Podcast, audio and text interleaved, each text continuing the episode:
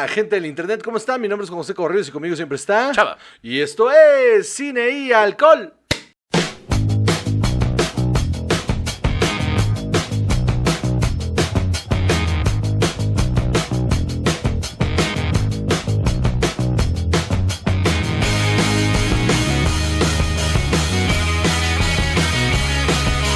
¿Qué tal, eh? súper bien, ¿eh? ¿Qué tal? Ahí metí un ruido ahí para que se asustaran. se te congeló, por cierto. Ah, no, mi cerveza. Ay, por andar de mamón. Casi Pégale un trago, pégale un trago, pégale un trago.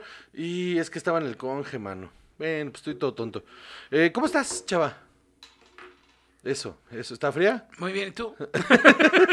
¿Está muy fría? Un poquito. Les voy a enseñar un truco, chavos. Les voy a enseñar un truco. Ahí nomás, se va descongelando. Un poquitín. O se te truena en la mano. una no, de no, no, no, ¿cómo crees? Métanla al micro con todo de corcholata. No fuiste, tú, tú fuiste a la universidad, ¿no? Ya o sea, sé, ya sé. O sea, sí, sí te enseñan cosas, ¿no? Esta es una de esas, ¿no? Que te enseñaron en la universidad. No, ¿No? ¿No viste calor? es ¿Calor? que yo sí estaba en las clases. Tú donde aprendías esto era afuera. No, de hecho, yo esto lo aprendí en calor y electromagnetismo. Y luego lo apliqué en la vida diaria. Dije, ajá, ingeniería. Porque así estudian en Monterrey. esta pinche gente que luego dice ahí como que, que no le sirven las cosas que aprendieron en la escuela. pues, pinche gente que claramente no puso atención. ¿no? De, yo nomás quiero saber cuándo me va a servir una derivada. Pues para la vida, brother. O sea, de verdad te va a servir para la vida. Están en todo. Todo, todo lo que traes en la mano, hay una derivada de por medio. Pinche ignorante de mierda. Pero bueno, entonces, Salvador.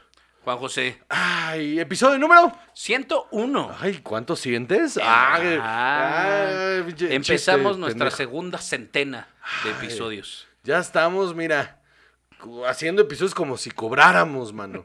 Muchas gracias, por cierto, a toda la banda que nos manda sus aportaciones a anchor.fm diagonal cine y alcohol. Y también eh, a la banda que en YouTube se ha suscrito y le ha dado like. Y este, y se chinga los comerciales, porque pues eso es varo al final, ¿no? Entonces, aquí andamos haciéndola y este, y pasándola bien, ¿no? ¿Tú qué dirías? La verdad es que sí. Te la pasas bien, ¿no? Muy bien. Eso es lo que cuenta al final, mano, ¿no? O sea, el, el dinero, mira, va y viene. Pasarla bien, no cualquiera, ¿eh? No, no, eso seguro. ¿Eh? Pues Sonó como de Dudín Dupeirón lo que acabo de decir. Me di asco a mí mismo. Este. Próximamente el culto de Juan José Covarrubias. sí, como Kid Ranieri, ahí este, yo voy a tener mi culto y voy a andar marcando eh, banda. Y si han visto, si no la han visto, lo tienes de tarea, ¿no?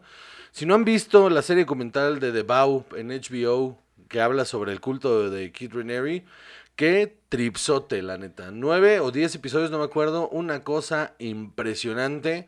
Ahí con Alison Mack. Somebody save me. Y eso, eso gritó mientras la estaban llevando presa a la prisión federal durante 50 años por trata de blancas, por tráfico humano. Ahí va, la iban esposando y somebody save me. Muy bien.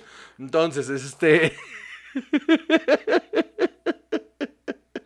Me imagino. Alguien aviéntese un montaje por ahí en YouTube. ¿Qué vamos a tomar el día de hoy, chava? No, las redes sociales, Ay, te estoy viendo. madre. Te estoy viendo.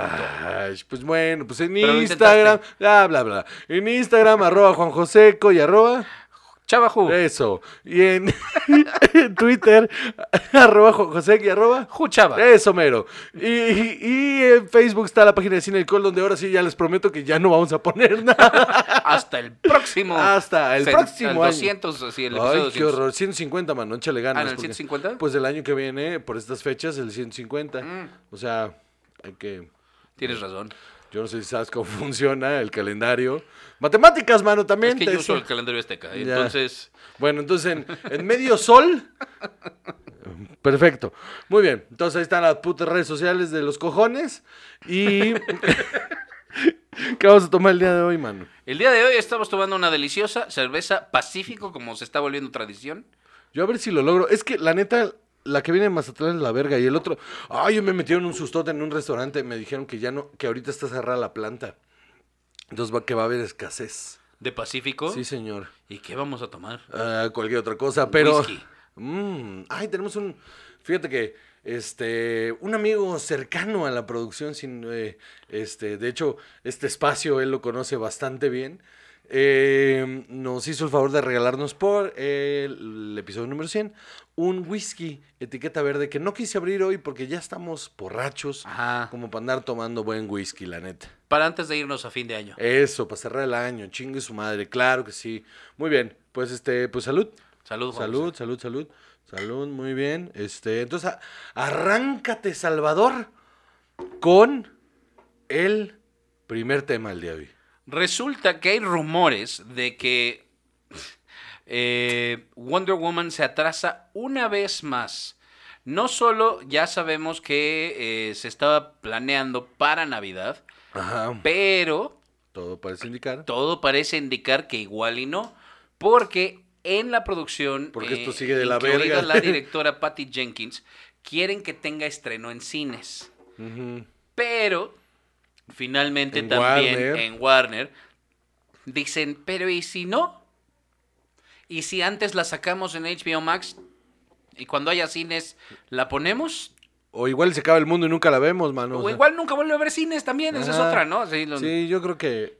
Yo creo que Patty Jenkins está siendo muy romántica y debería de permitir. O sea, no sé hasta dónde llegue su contrato, que esto está haciendo una discusión. Pero es que, o sea, la verdad es que sí está, eh, eh, o, o sea, más señales de varias cosas. Una, de que esto del COVID, lejos de mejorar, se está poniendo peor. Ya cerró otra cadena que ahorita no, creo que se llama Regal eh, Cinemas, que, que ya cerró en Estados Unidos por completo. Es la segunda que quiebra, grande. Y eh, señal de que los cines ya no tienen vuelta atrás ni de relajo. No, y que por más que en un. O sea, No como los conocemos, ¿no? es que el pedo, por ejemplo, dicen la vacuna, ¿no? Y que Pfizer y la vacuna y que no sé qué. El pedo de la vacuna de Pfizer es que tiene que estar a menos 70 grados Celsius, una cosa así, mantener. O sea, una. O sea, una infraestructura ridícula para mantener esa vacuna que te fresca. la ponen, se te congelan las venas. Que, mira, que me pasa Como las chelas también, la destapas y te la metes. La, ahora, ahora, la tienen que mantener a, a una temperatura que al parecer, este, pues no mucha gente tiene la infraestructura, ¿no? Incluido México, para mantener viva esa vacuna. Entonces tampoco cantemos mucha victoria, ¿no? O sea, todavía falta mucho tiempo para encontrarle una solución a este pedo. Y la gente, este, ya pues ha regresado a su vida normal. Y esto ha hecho que haya un repunte interesante eh, del virus. Pero también de búsqueda de entretenimiento. O sea, todavía hay reticencia a ir al cine. Eh, pero la gente sigue queriendo ver cosas. Y los estudios dicen, pero si aquí las tenemos y ya tenemos el foro donde pueden Y salir, el varo y... ¿para qué nos esperamos? Ya está la plataforma ahí. HBO Max es la solución para esta película. Estoy de acuerdo. Y es lo que está diciendo Warner. Está diciendo Warner. Yo creo que va para HBO Max, para ti. Ajá, pero seguro, o sea, lo que es casi seguro es que independientemente de que tenga o no estreno este 2020 Ujú. en HBO Max, va a tener un estreno en cines después. Sí. Porque dicen que la película amerita, yo supongo que por sus logros visuales, lo creo, lo creo. estar en una sala. No, yo sí creo que si las cosas mejoran, y mira, ya siendo optimista, si las cosas mejoran para el verano que viene, probablemente tenga un estreno en cine, pero sí sería lo más inteligente soltarla en enero o en Navidad. En Navidad, ¿no? O Sí, porque hay- aparte hay muchas películas eh, que se van a estrenar el 25 de diciembre en plataforma, la de que lo vimos el otro día, la de Soul, la de Pixar, se estrena el 25 de diciembre. Pues sí. Luego, dentro de esta misma nota sobre DC, eh, tenemos una mini nota sobre el Zack Snyder Cut o Justice League Zack Snyder, o como se llame ahora, ya no importa. Eh, Otra oportunidad, ¿no? Se llama Justice League, otra oportunidad. resulta que tras los supuestos 70 millones de dólares que le han invertido a los retakes, a, a todo lo que han querido crecer, Ajá. solo va a haber cinco minutos de material nuevo, fil- filmado nuevo. Ok. ¿ok? Porque va a haber tomas alternativas, va a haber mo- material que no se había utilizado antes. 80%, 80% de material nuevo. Pero de las cuatro horas, De reshoots. solo va a haber cinco minutos, entre cuatro y cinco minutos de material De reshoots. nuevo, nuevo. Ajá. Está interesante, ¿no? Pues es un dineral, o sea, ojalá sean unos cinco minutos que de verdad, ¿Seguimos teniéndole confianza? no sé. Yo sí. no sé. Yo sí. O sea, ¿tú crees que 70 millones de dólares valían 5 minutos que eran los necesarios, indispensables para salvar esta película? Seguro sí. Para que tenga, o sea, imagínate que vio el corte de cuatro horas. Porque es lo interesante, vio el corte ya de cuatro horas, ya Dijo, lo vio. Le dijo- faltan 5 dijo, minutos. Hear me out, dijo. Es que le faltan cinco minutos para que se entienda. Estos cinco, sin estos cinco minutos yo creo que no se va a entender. A mí me parece bien. O sea, me parece que es un director que dijo, "Me- con, eh, con esto me voy a resarcir. Pues ojalá. O sea, ojalá tenga razón. Ojalá, de verdad, ojalá tenga la razón, porque como la he tenido muchas veces, en muchas cosas. Porque Pero sí es algo además muy esperado. Es que no está mal, mano, no está mal esos cinco minutos. Pues ya estaba el varo, ya está el presupuesto y es, es la gran apuesta de HBO Max. Yo creo que vale la pena eh, sacar el producto de la mejor calidad posible.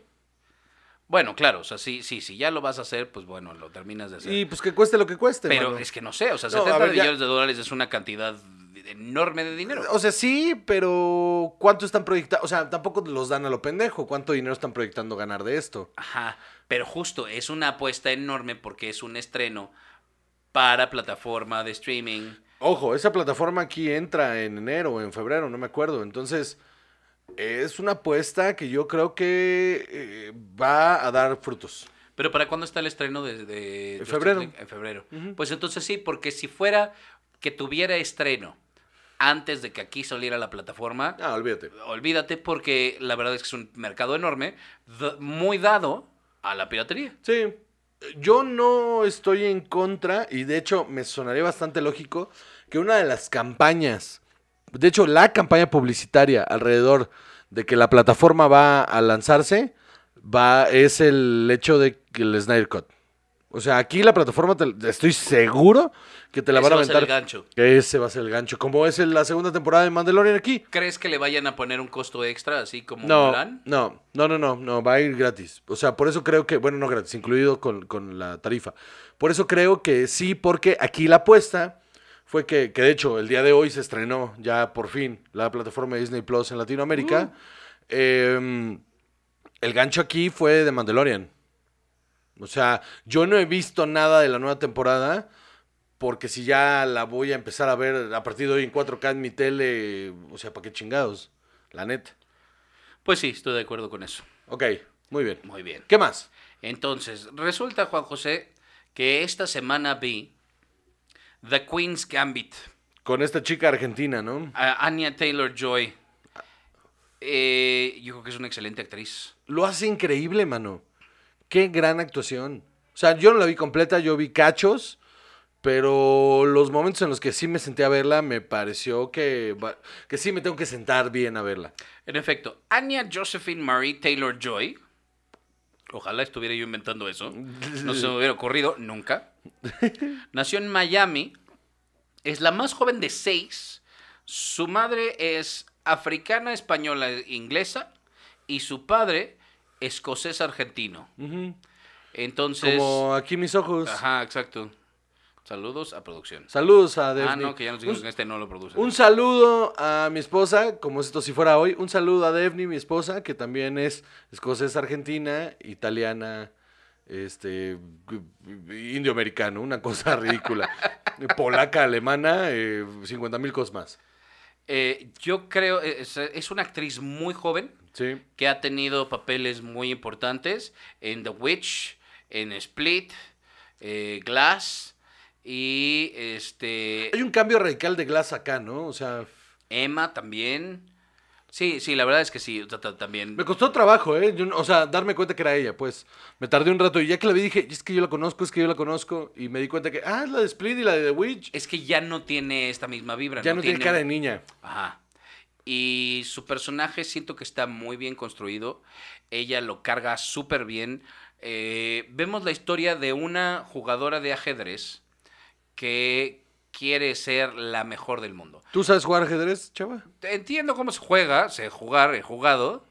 Pero así que tú digas, A mí me- ¿me podría sentar con alguien que sabe lo que está haciendo y, y defenderme? No, por supuesto que no. Yo no sé jugar ajedrez, a mí si me pones ahí yo empezaré a jugar damas, honestamente. O sea, empezaré como, no, no, ah, coróname, perro. Y se me quedaré viendo así como, es, eh, no, esto no es, coróname, dije.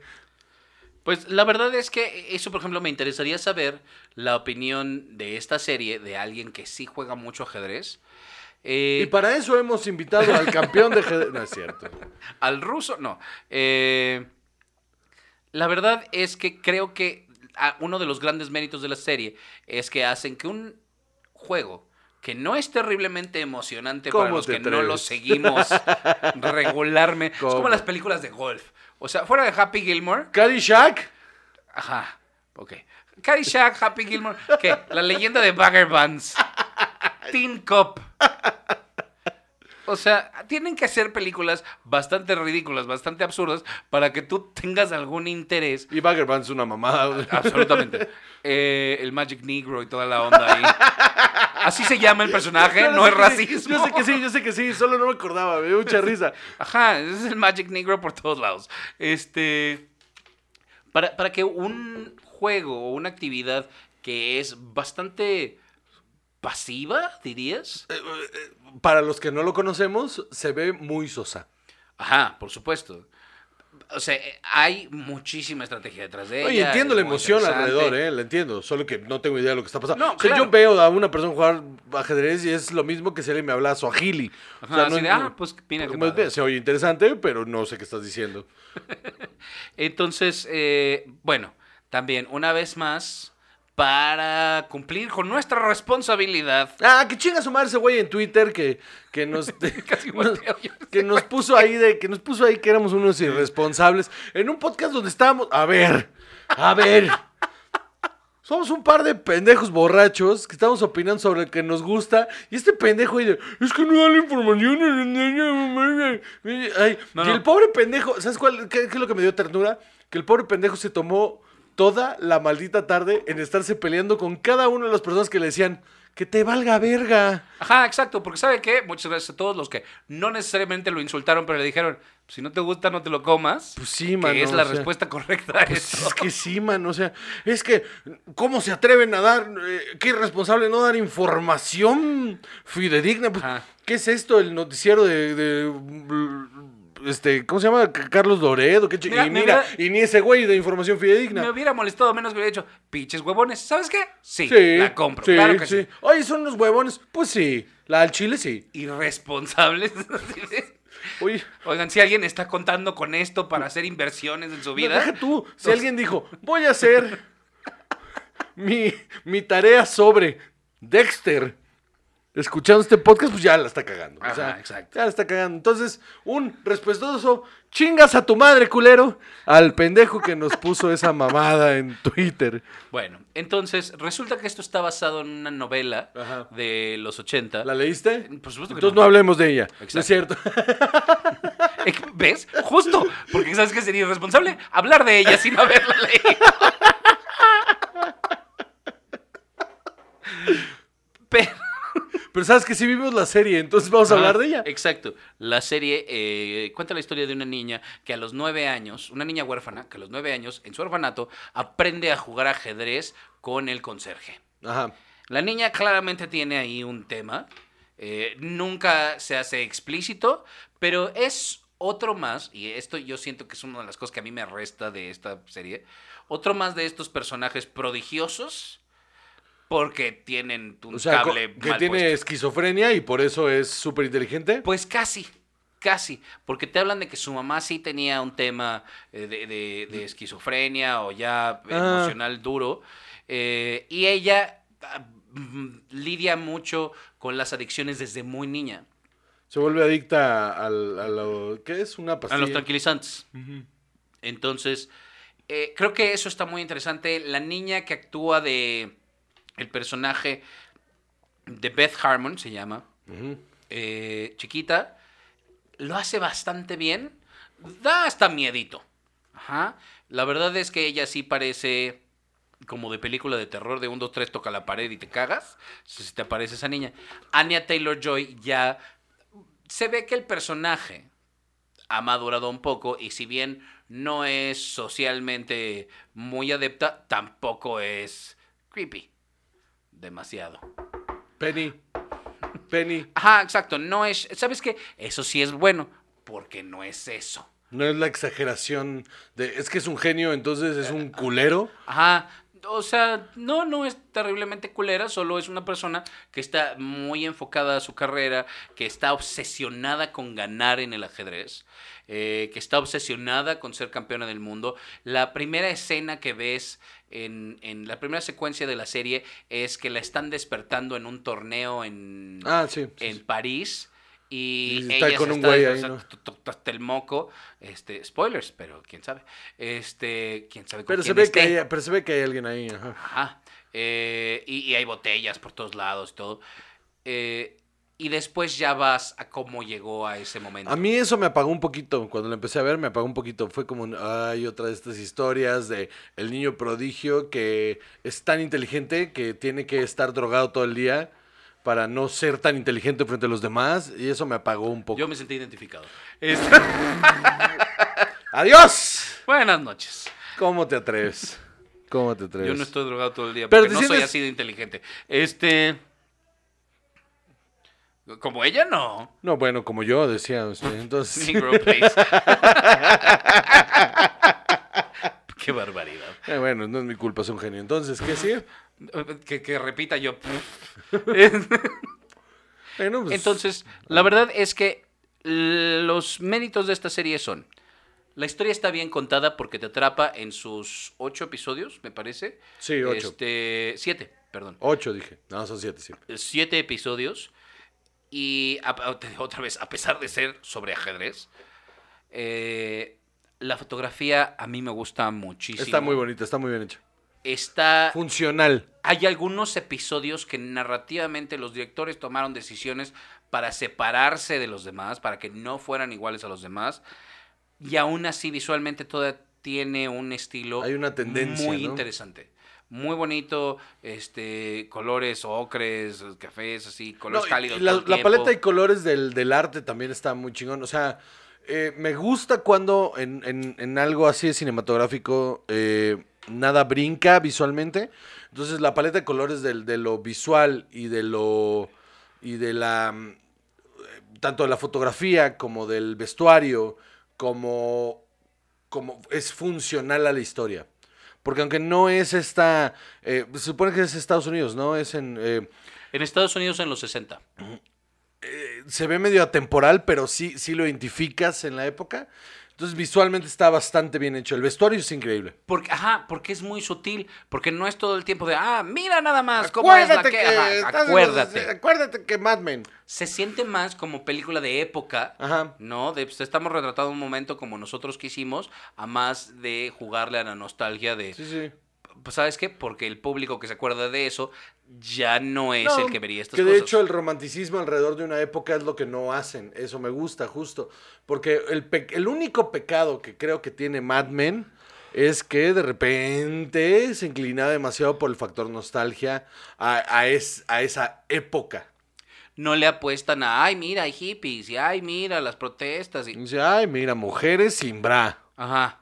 Ajá, e- es, verga. es- es poco, la verdad, sobre lo que, lo que sucede ahí de esto. Eh, y creo que ella carga bien con todos los episodios. Debe ser una, o sea, debe haber sido un trabajo de desarrollo de personaje muy, muy grande. ¿Tú crees que ella se involucró en ese proceso? Yo estaría casi seguro que sí. Porque lo hace muy suyo, ¿no? El personaje. Lo hace muy suyo. Todo, todos sus movimientos. Hay unos momentos en los que baila que se le ve muy natural, en los que se siente de. e- Es una persona divirtiéndose, es una persona tratando de sacar sus frustraciones y, y- y todo lo que tiene. Sin que se vea ridículo, sin que se vea nada más de, ah, mira, también la loquita esta baila, ¿no? Ah, y, ah, no solo es guapa y sabe de ajedrez. Ah, sí, lo Ajá, exacto. Creo que de repente también peca un poco con esto de, eh, es que no solo es guapa, como que tampoco se le da lugar para No, por no, ahí. es que no importa, por- porque no se sexualiza el personaje, que también está chido. ¿sabes qué, ¿sabes qué problema tiene cuando hacen eso? Es que si tú vas a hacer eso, entonces tu cast no debe estar tan guapo y es un cast muy guapo, entonces demerita el personaje un poco. Y creo que también parte del tema es que ella todo el tiempo está molesta porque los halagos que se le hacen y la atención que se le pone va muy ligada a ser mujer, a su condición de mujer, si quieres Claro, verlo me así. caga ese término, pero lo entiendo. sí. Ajá, y no a que es una ajedrecista fenómeno. Ok. ¿No? Entonces, eh, sin decirles. No, ¿qué no te gustó? cosas, Dime, dime qué no te gustó. Que a ratos sí se me cae. Hay un. eh, Mira, Hay un, ar- hay un par de arcos que sobran, es lo que yo creo. Sí, la verdad es que sí. Eh, creo que el personaje que hace a Benny, el actor que hace a Benny, a mí él me parece bueno, él me cae bien. eh, lo he visto en otras cosas, se llama Toddy Brody Sangster. Thomas Brody, Brody Sangster. Eso, eso. Ay. Tres veces. Thomas Brody Sangster. Este, él no le queda bien ese papel, se ve un poco ridículo. Ok. Y la historia de amor que sí hay, la jugaron bien, pero el actor me pareció de lo más soso. A mí me parece que está con calzador que sobró. O sea que esa historia igual y si no estaba no pasaba nada. Pero tiene una conclusión razonable. Sí, pero si no estaba no pasaba nada. O sea, pudiste no haberla tenido y fue frío. Les Sí. dio frío decir hay que meter una historia de amor. Sí, un poco sí. Esa es mi única, es una de mis quejas, pues. Hay una escena también con una modelo francesa, no sirve para nada. Ah, nada, no. eh, todo ese personaje no, No sirve suma. para nada. No suma nada. Ajá. Siento es que- una excusa para que podamos llegar a esa primera escena de la serie. Es que siento que hay un montón de cosas ahí que le pudiste haber quitado un episodio. Así de, ah, ¿quién le empedó? Ella. Ah, ok. Ya, Ah, ya, ya. Ah, entonces ella se la cogió, ¿eh? No sabemos. ¿Eh? Spoilers. ¿Qué? Muy bien. No sabemos. Eh, y ya, esa, la, la verdad es que eso es lo que no me gustó. Siento que a ratos la música también se siente ¿Forzada? forzada.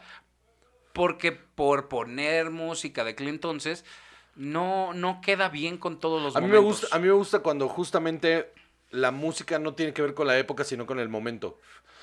O sea, forzar la música porque apega al momento y no al, al- digo más bien, pe- apega a la, a la época y no al momento, eso me, me saca de onda.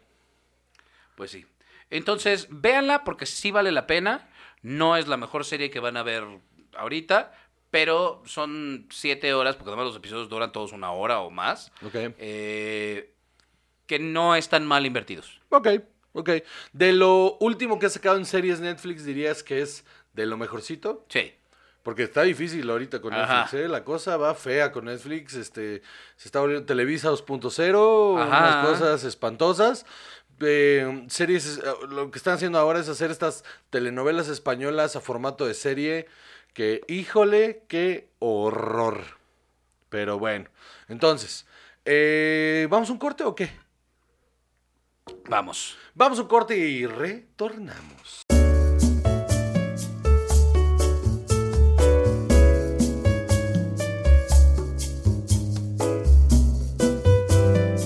Hemos vuelto a cine y alcohol con Juan y Chava. Esto es cine y alcohol 101 FM. No sé cómo no te contratan para hacer chingos. Es lo mismo que digo yo, pero no me contrato para muchas cosas, mano. Que sí sé hacer. Entonces, este.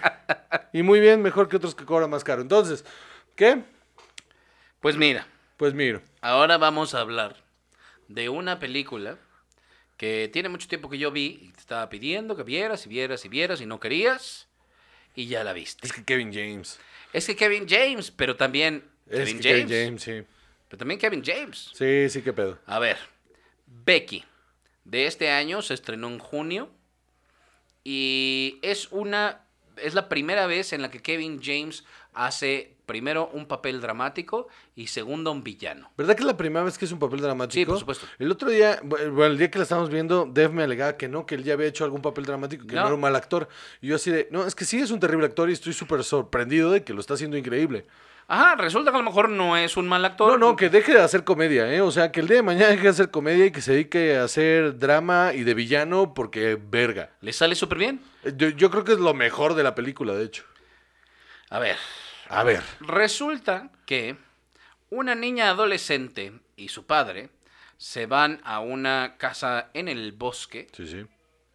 y un grupo de convictos escapados de la cárcel eh, llegan a sus vidas y le dan la vuelta por completo. Y qué horrible. Los enseñan a amar, no es cierto. Qué horrible este tagline, pero... Este, así dice, hombre. Eh, a ver. Tiene cosas muy chidas, tiene cosas que no están bien hechas.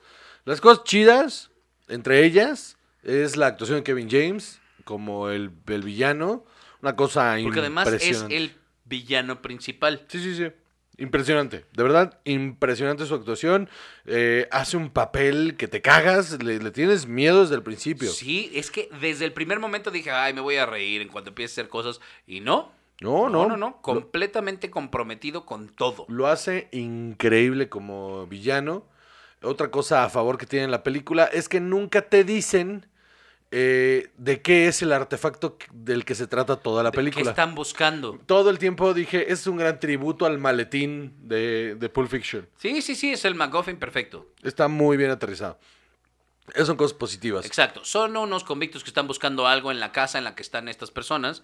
Y entonces lo que deciden es primero, pues, eh, ¿qué se llama? Eh, Un plan ¿Cómo bastante ta- secuestrarlos? bastante un plan bastante tallado de hace años para resolver eh, esto que quieren recuperar. Eh, y entonces secuestran a la familia, pero Becky resulta que por sabes del destino no está dentro de la casa mientras suceden eh, las cosas. Y ella empieza a eh, tomar venganza de toda la situación. Esta es la parte que no me gustó. Ahí te voy. es como Home Alone, pero con... Es Home Alone y, y el y, y este y Duro de Matar. Eh, es la neta, es Home Alone y Duro Pero de dime Matar que esa no suena a una excelente mezcla. con Nostal. Ajá. O sea, son, son las tres películas. Ajá, imagi- meter eso a la licuadora está, está bien. Está súper interesante y está muy bien aterrizado en ese sentido. Ahora, lo que me. Lo que, con lo que nunca logré conectar es con el desarrollo de personaje de ella. Ok. Porque. De la nada salta No que hay- se le bota, ¿no? Y es que, y te lo juro que ayer lo hablábamos, faltó un momento, un momento, un- una escena, unos tres minutos donde me expliques que ella tiene algo mal. O sea, que ella ya está mal o que es capaz de esto y te compro el resto de la película. Pero no lo hacen y entonces se siente súper... Es una niña cualquiera que de pronto es John McClane. Sí, y entonces eh, no termino de conectar con eso. Ahora, eh, pasando eso, la actriz Lulu Wilson, ¿qué te pareció? Bien, A mí bastante bien. Bien. No es enorme, pero lo hace muy, muy bien. Lo hace bien, lo hace bien, eh, pero tengo dos momentos en los que no. Estos, este momento de, de, otra vez, del switch, este, en el que de repente es otro personaje de la nada, porque, porque no era, o sea, porque no hubo un planteamiento, no nos la enseñaron, solo fue como un, pues tiene mucha ira porque se murió la mamá y el papá tiene una nueva novia y, y- y no es suficiente. Ajá, es una adolescente enojada que se fue a la verga. No es suficiente. Ajá, por no es suficiente. Entonces, ese switch de personaje, si no hubiera existido este, este, este switch de la nada, hace bien el cambio. No sé si tiene sentido eso. Pero lo que no me gusta es que de repente, cuando se fue, se fue. Y no regresa. Y, el momento que me terminó alejando de la película fue el final, cuando sonríe. Como, eh, esta sonrisa, ¿qué significa? O sea, ¿qué es esto? Ajá, como que resulta que sí está loca. completa. Pero por, o sea, Pero es de la nada. ajá. También, ¿eso no sientes que es Creo que de les- guion y de dirección? Creo que, creo que en el guion había una explicación y cuando vieron el corte dijeron podríamos no tenerla. Igual y esto como que igual y da un tonillo ahí medio de película B, B- B, de serie B, pero no termina de cuajar. Ok, estoy de acuerdo. Sin embargo, las secuencias de acción y el gore están tremendamente bien hechos. Y la niña bañada en sangre da miedo, ¿no? tremendamente bien hecho. Todo, todo lo visual está tremendamente bien hecho. A ratos me parecía que no era una niña actriz, sino que como un adultito encogido, Sí. así. Porque sí se le ve mucha ira, sí se le ve mucha violencia. Pero, por ejemplo, creo que no fue una buena toma la del grito. Cuando, cuando el- ya para terminar la película, este grito de liberación, siento que le faltó. Simplemente, y sígueme, porque el grito, los gritos que acabábamos de ver en la de. En la de Hide and Seek, o ¿cómo se llama? La de. Eh, Ready or Not. Ready or Not, son mucho más genuinos. Sí. Entonces, no me los pude quitar de la cabeza cuando ella gritó y fue como, ah, le faltó, le faltó nada para llegar. Pues que esta yo la vi antes. Entonces, o sea, tal vez yo no tenía ese, compa- ese, ese comparativo. A mí, ¿sabes qué? Yo no esperaba nada de esta película. Claro. Absolutamente nada. Y de todas maneras me pareció que me cumplió. Está divertida. Ajá, me la pasé muy bien. No creo que merezca ningún Oscar de nada. Tal vez Kevin James definitivamente se debería llevar una nominación de, de actuación porque sí estoy sorprendido. Por lo menos en la, por lo menos en las en el de el que le dieron a Adam Sandler el año pasado, que es el de los Spirit, ¿no? Los Spirit. Awards. Ahí sí. Ah, Otra cosa que a mí no me gustó fue la escena en donde se corta el ojo. Sí, se ve chafa. Se ve chafa. Resulta que en esa escena, cuando la estaban filmando, la prótesis que le pusieron estaba muy dura. Y no, la, las podi- y- tijeritas y no ahí. la podía cortar. Entonces dura muchísimo porque él no la podía cortar y al final ya cuando lo logra y cortan, dicen que se atacó de risa porque no lo lograba y no podía y no podía. Y, y- y- y bueno, también habla de él como actor, de que de todas maneras lo sacó. Sí. No me gustó lo del ojo. No me gustó nada. No. Eh, pudo haber Me sido sobró. El- el- sí, porque cuando se lo arrancó hubiera preferido en el mismo espíritu gore ver el ojo hecho mierda y, y como colgando partes del ojo, pero el ojo completo de fuera estaba raro, o sea, no, no cuadra, no Sí, funciona. se ve chafa. La verdad es que y, sí se ve chafa. y- una de las cosas que me fallan ahí también es que eh, cuando haces gore tienes que estar súper, súper, súper coachado sobre cómo funciona el cuerpo humano y no puedes cortar el ojo. O sea, si cortas el ojo, se desangra y se muere. Se desangra y se muere. Lo, la- hubiera sido una escena mucho más rica si en lugar de cortarle el ojo, se lo hubieran tratado de meter de regreso. O sea, hubiera sido una mucho mejor escena. Ay, qué horror, nada más de Porque aparte, eso es lo que se debe de hacer, como volverlo a meter. Sí, te- o sea, te ponen un parche, te detienes ahí y Ajá, y así te lo vas detienen. Pero imagínate la escena del otro idiota Sí, tratándole sí. de meter Ay, el ojo. Dios mío, no quiero. Es mucho mejor escena. Mucho mejor Pues sí. escena. Luego, la otra. Joel McHale como el papá. X, ¿no? X. X completamente. Ajá, pero de hecho, o sea, es que tener en tu reparto a Joel McHale y a Kevin James, a mí me dio una idea de esto va por otro lado Ajá, por completo. Sí, sí. Y lo que acabó sucediendo es que el que me falló fue Joel McHale. Ahora, una cosa que no pude terminar de superar, y creo que eso es una de las desconexiones que tengo con la película. Otra vez, súper divertida, me la pasé increíble, pero había cositas en las que no terminaba yo de meterme por completo en la película, porque cuando vimos Ready or Not, me metí de lleno.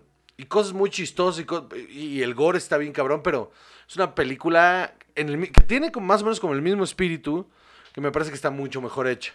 Las cosas que a mí me brincaron aquí, una de las cosas que de repente había, ya cuando la niña está en full John McClane, eh, es hasta chistoso involuntario. Es como de, de repente, o sea, lo de la radio, o sea, de repente muy, muy a la, muy a la Home Alone. Entonces no dejaba de pensar en Home Alone. Y sé que está hecho a propósito, pero no termina de caer como ellos quieren que caiga. Sa- ¿Sabes cuál sería mi diagnóstico de esto? Es una película inmadura. Le faltó. Creo que es novata en muchas cosas. Yo no sé si los directores, porque son dos directores, Son los directores. Se llaman Jonathan Milot y Gary Murnion. yo no sé si son novatos, pero se siente... Da esa impresión, ¿no? Se siente muy novata la película. Se siente como que le falta muchos elementos para terminar de, de- O sea, que igual y que en el guion estaban, pero que a la hora de montarla y a la hora de editar, los dejaron fuera porque pensaron que podía avanzar la película sin ellos y no. Hay muchas cosas que quedan ahí volando en el aire. Sí. Eh, a ver, el director Jonathan Milot no tiene mayor crédito ahí que valga la pena. Eh, y el otro tampoco. O sea, sí, es su primera Una película. que se llama Curis, una que se llama Bushwick, eh, una serie que se llama The Off Season. eh, gracias. Y ya. Entonces, les hace fa- o sea, les falta experiencia. Les, les falta experiencia y eso es lo que se siente. Y como es una película de bajo presupuesto, y es una película que se nota que se realizó muy rápido, eh, las deficiencias vienen de dirección. Cabrón. Ah, Pero también de, de- de esta cuestión de producción, de no tener un supervisor de guion que No. hubiera cortado estas cosas. Creo que dicho- ellos estuvieron demasiado involucrados en el corte.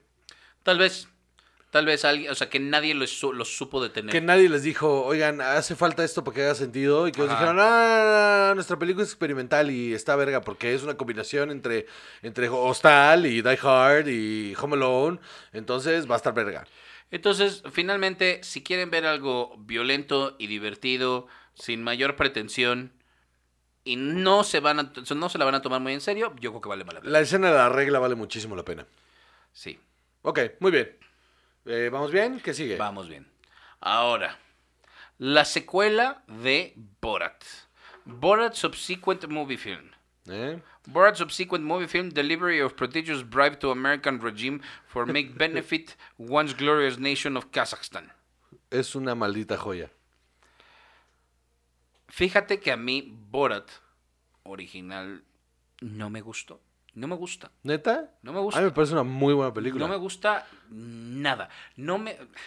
O sea, me río a- de, de momentos. El chiste de, de- de aventarle eh, dinero a las cucarachas me pareció Pero, pero maravilloso. entiendes el, el- la- o sea, a mí, a mí lo que me a mí lo que me impactó más de la primera cuando la vi fue que sin saber quién era Sasha, Sacha Baron Cohen, me parecía que era una cosa extremadamente valiente. Ah, no, sí. Es que sí entiendo su mérito. A mí ese humor mm, no me gusta. Ya. O sea, no, no, no me divierte demasiado. Y es así de, ay, mira, nada más está Borat en, en- en ese traje ridículo y, y está el otro ahí. Y hay muchos chistes muy burdos que a mí me dan mucha flojera. La verdad, a mí eso no me gusta. Eh, entiendo también las escenas que sí son valiosas de, de mostrar esta sátira sobre lo ridículo que llega a ser el conservadurismo en Estados Unidos a- a- al, grado de no darse cuenta Que están de que se están ellos. burlando de ellos, por supuesto. Entonces, eso me da risa. Pero no necesitaba yo dos horas de eso. ¿Y qué tal esta? Esta, por otro lado, Esta es- me encantó. Súper madura, ¿no? Exacto, porque esta sentí, esta venía nada más a la sátira, no al efectismo de mira nada más esto es así. El único momento que es tiene eso es el del baile de esto de las debutantes y no lo sentí No está forzado. demasiado, ajá, no lo sentí forzado. ¿Sabes qué pasa? Que esta película lo tiene todo, mano. Está bien escrita, bien dirigida, bien actuada. Está bien hecha en todos los sentidos. Tiene hasta el arco, tiene hasta momentos tiernos. O sea, el arco padre, e hija está súper bien hecho. Esa historia entre padre e hija vale toda la película por sí misma. Si hubiera sido un mockumentary y todo lo demás no hubiera sido real, eso de todas maneras hubiera sido una buena historia. Sí, muy bien contada. ¿Qué peo con ella de actriz? O sea, nunca la había visto. Creo que, Es que es una actriz que eh, la de sacó de- Bulgaria. de- que la sacó de unas telenovelas que la vi un día, ¿no? Ajá. Se llama María Bakalova y este tuvo un este, o sea, y todo lo que tiene aquí son cosas de, de En Bulgaria. Ajá, exacto. Y, y poco además. Qué cabrón lo hace. Mantener el ritmo. No perder la- la- el, el personaje. eh, llevarlo a las últimas consecuencias. Fue un trabajo. No solo mantener el ritmo, mantener la presencia en pantalla, a pesar de estar junto a Sasha Baron Cohen, que es un hombre muy imponente físicamente y en, en- en su presencia artística. Qué intimidante interactuar al lado de ese güey. Y, y, ah, hay cosas que son una toma. Y sacarlos a una toma está cabrón. Se ve que la tenían preparadísima y estaba muy comprometida con todo lo que está sucediendo. Y la otra que yo diría es que a mi parecer, no, no, no sé cómo, eh, eh, digamos, darte un ejemplo de cómo, pero yo sentía de esta persona entendió su personaje, a lo que iba y todo lo que estaba sucediendo, igual que él. Está cabrón, ¿no? Él- e- ella estaba perfectamente consciente de todo. Ella no fue a actuar, ella estaba comprometida con el proyecto y con la idea. Y eso está, es súper valioso. Súper valioso porque eh, aterrizó perfectamente. No parecía como un extraño en el proyecto, parecía que ella tenía años haciendo. Ajá, exacto. Y eso está muy cabrón, muy, muy cabrón. El, el, el entrega de personajes, el ritmo de la película, eh, no sobra nada. Todo No. se siente súper bien, súper bien elaborado. Eh, incluso todas las, todas las secuencias de, de, de- de entrevistas reales están tan bien hechas que solo dan la información necesaria para que no salgas del mood. Que creo que la otra pecaba de sobreexponer, ¿no? Eh, ahora, ya para cerrar, lo de la entrevista con este Rudy Giuliani. A ver, eh, espera, antes de entrar a eso. Para la escena en la que van al rally de Michael Pence, Ajá. Sasha Baron Cohen estuvo encerrado en un baño en ese centro de convenciones cinco horas hasta que llegó Michael Pence y salió. Claro que sí. Porque sabían que no había manera de que durara más de cinco minutos afuera. Claro que sí. Y eso está muy cañón. Y está súper bien lograda. Sí, porque vale la pena. Esa secuencia está súper bien lograda. Esa y la de. mm, eh, bueno, antes de la entrevista. Eh, hay un par de cosas, hay un par de detalles que de repente sí. Ah, la, de, la del rally del NRA. Donde que, ma- que maten Obama y que, que es. Lo que él cuenta es que buquearon el, el gig con el nombre del músico y todo el pedo. Entonces, cuando anunciaron al músico, o sea, ya estaba preparado para que fuera él el que saliera a hacer el, el- el- e- esa secuencia que aparte salió, ni, o sea, porque la gente se involucró con la canción y estuvo cabrón, cabrón, cabrón. Una cosa que, que yo no había pensado y que vi en una entrevista y que dije, ok, es un mérito extra que yo no había pensado, es que no es, no es solo Sasha Baron Cohen como Borat, sino que había un aliciente ahí que era, Borat ya es famoso. Entonces es Sasha Baron Cohen como Borat, como otros personajes. Sí, claro. Eso está muy cabrón, güey. Sí, sí, sí, sí, sí, tiene varias dimensiones eso. Y, y también los personajes que, que, eh, utilizaron para ayudarle, o sea, los de la casa y esos que se te queda claro que esos... O sea, hay son. unos que, hay unos que me queda clarísimo que, Ajá, que- que ¿no? no que, están son. con el- los que están, que están entrevistando a los demás. te queda claro que ellos vienen con el equipo, ¿no? Sí, sí. Pero lo hacen súper bien. Está súper bien hecho. Está súper bien Ahora, el tema de hecho. Rudy Giuliani. Rudy Giuliani. Está muy bien montado. Está muy bien editado. eh, Porque es el micrófono. sí, sí, pero. La manita en la espalda. La manita en la espalda, esa no es el micrófono, por ningún lado. no, eso sí está bien creepy. Ajá, la manita en la espalda y también el temple de ella de saber, ok, ¿a qué vengo? No me puedo quebrar. A lo que me estoy, o sea, no exponiendo porque pues, sabe que está... No, no, pues eh, deliberadamente le está coqueteando para conseguir algo, pero es como es dentro de la historia de la película, está justificado. Entonces se está exponiendo a un ataque sexual. Se está exponiendo a un ataque sexual Ajá. Deliberadamente. Y lo que estaban buscando fue conseguir esa última secuencia porque está bien editada porque seguro es un momento donde le dijo, vente para acá que te voy a quitar el micro, pero cortaron justo en el vente para acá te sirvo un trago. El vente, a ver, acuéstate aquí, a ver. Entonces, claramente, o sea, si eres alguien que, que trabaja en la industria, sabes que lo que estaba haciendo cuando se acostó, Que no le quedan bien los pantalones, pues se tiene que acostar para cerrárselos. Sí, que porque se tiene que buscar, el- porque el cable va por abajo, o sea, el cable está puesto por abajo. Entonces tiene que acostarse para meter la mano por el pantalón para jalar el cable. Pero está también cortado que eh, justo en ese momento es cuando cortan a él, a Sasha Baron Cohen metiéndose vestido así. Estoy de acuerdo. Y otra vez, sí, pero la, La manita. manita. No, no, eso no tiene excusa. Cero excusa. Cero excusa. Y está, por eso digo que está bien montado. Por eso digo que está muy bien cortado. Porque Porque la gente se fue por ahí por lo de. Se metió la mano al pantalón. Sí, sí, pero sí se está desfajando la camisa porque sí lo desfajaron para quitarle el micrófono. O sea, tiene sentido. Pero la manita. Pero la manita, esa no Sí, tenía por y, qué y ser. fue oro, fue oro. Fue Ajá. oro. Sacar esa escena fue Porque ese es el momento donde tú todo el tiempo te estás sintiendo incómodo, sintiendo incómodo, y esa es la culminación. O sea, nosotros que también, ya, como dices, ya sabías un poquito qué esperar, dices, ay, pero es que eso sí. Eso no, está planeado. Eso no era parte del plan. Eso no estuvo planeado. Y, y, ay, qué desagradable ver esto. De, de- de entrada, desagradable Rudy Giuliani. Y segunda, Ajá, está... como ser humano en general. Qué horror. Pero, pero peliculón. Peliculón. Tremendo peliculón. Lo, lo acepto, te digo, a mí Borat no me hacía gracia. ¿Crees que esta película debería de estar en algún lugar? Por lo menos en montaje o en edición. Montaje, edición. eh, eh, ¿En los Óscares? Probablemente. Debería. No va a estar ni de relajo. No. No pero, tienen los huevos. Pero es la bronca, esa es la bronca de los Óscares, que no hacen esas cosas, que hay películas brutales de comedia que deberían de tener por lo menos un Óscar encima y no lo tienen. Entonces yo creo que esta película Por en lo una menos- de esas hasta de guion, Juan José. Eh, no, a eso voy. Por lo menos debería tener dos, tres nominaciones serias de Oscar. Guión, montaje y actuación. Sí. Sin pedos. Y ella más que él. Sí, ella más que él. Porque, porque él es muy Borat. Changos. Eso. Bueno, pues ya tiré el encendedor.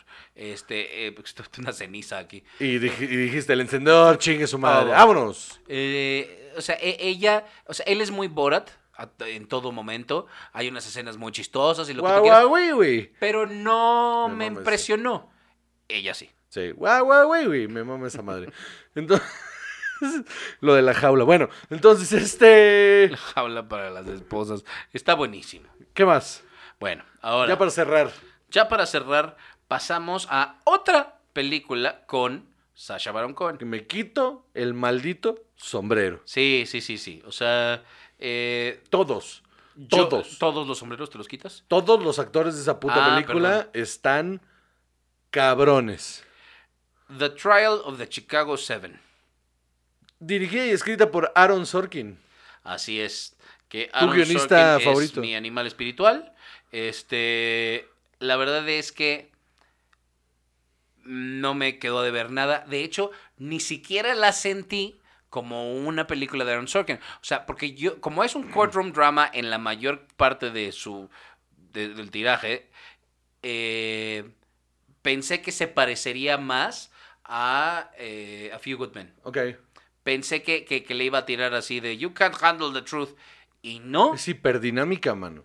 Ajá, ¿sabes qué? Porque no están buscando ese momento altísimo, sino que todos los momentos son duros. Son aquí abajo de nivel eh, melodramático y de nivel de actuación, pero en contexto y, y en cómo están llevados y cómo están contados y cómo te sientes tú respecto a ellos, son durísimos todos. Sí, la película es una montaña rusa de emociones constante, mano. Estás desde el primer momento hasta el último enganchadísimo con la película. Esa primera secuencia que sí es muy Aaron Sorkin, donde los diálogos se van complementando. El walk and talk de Aaron Sorkin yo lo veía y ay Dios mío, la West Wing. Estaba ay, ahí ay, sudando ahí.